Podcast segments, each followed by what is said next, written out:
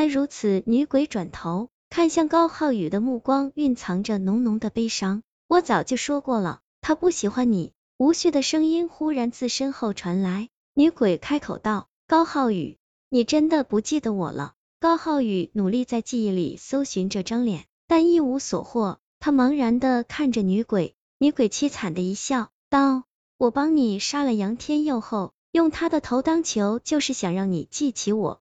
我送你那根红绳时，就是在球场上。我知道我很不起眼，所以只是默默的关注你，可没想到。”你居然会一直带着我给你的红绳，你知道我看到红绳时有多激动吗？我以为你还记得我，所以不想让你看到我现在这个样子，才会落荒而逃。可是你居然以为我害怕红绳，想再次利用我来讨金小洛的欢心。高浩宇忽然难以置信的看着他，动情道：“我的确记得你，可是你怎么会变成这样？”你知道我为什么会喜欢金小洛吗？因为他身上有你的影子，除了你，没人会关心我的安危，送我红绳。谢谢你。金小洛还没说话，吴旭就上前一步，厉声道：“别相信他，他只是在骗你，他连你的名字都不知道，真正喜欢你的只有我一个。”高浩宇咬牙切齿的看着吴旭，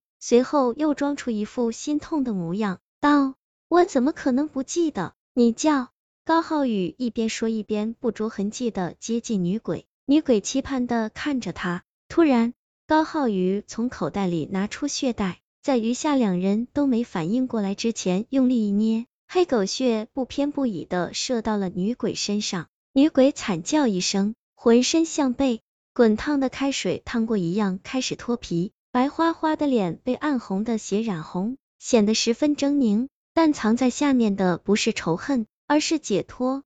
他深深的看着高浩宇，慢慢消失在了原地。吴旭不可置信的瞪着高浩宇，一拳砸在他脸上，怒吼道：“你为什么要这样？是你招惹他在先，现在还把他害得魂飞魄散。高浩宇，你简直不是人，你才不是人！从第一晚我跟你说见鬼的时候，你就猜到了他的身份吧？为什么不告诉我？”高浩宇飞扑上去与吴旭扭打在一起，可他不是吴旭的对手，反而被压在身下。吴旭表情狰狞地看着高浩宇，掐住他的脖子道：“跟他一起死吧，他生前那么喜欢你，你死了，他一定会高兴的。”高浩宇不停的挣扎，费力的从口袋里掏出事先准备好的尖刀，刀身泛着寒光，不偏不倚的扎进了吴旭腹部。温热的鲜血从吴旭身体流出，高浩宇疯狂的抽插着，不一会儿，吴旭就倒在了血泊中，他身上被高浩宇留下无数个血窟窿。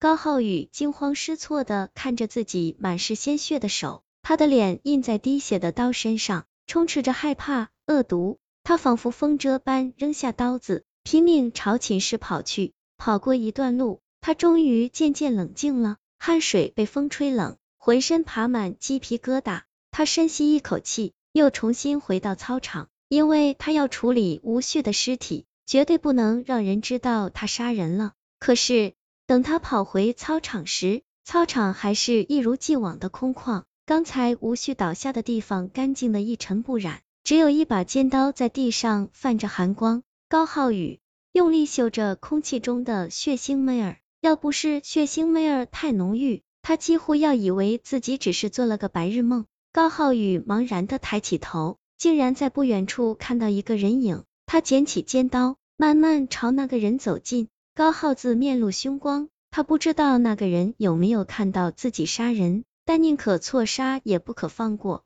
他可不想在牢里过下半辈子。他拍上那个人肩膀，说：“同学。”在那个人要回头的时候。高浩宇手中的刀猛地朝他刺去，他仿佛毫无所教，依旧机械的转着身。高浩宇终于看清了他的脸，他脸色惨白，两颊嫣红，身上有很多血窟窿，但他还是认出了这个人的五官，正是吴旭。吴旭微微一笑，尖利的牙齿散发着冷光，问道：“有事吗？”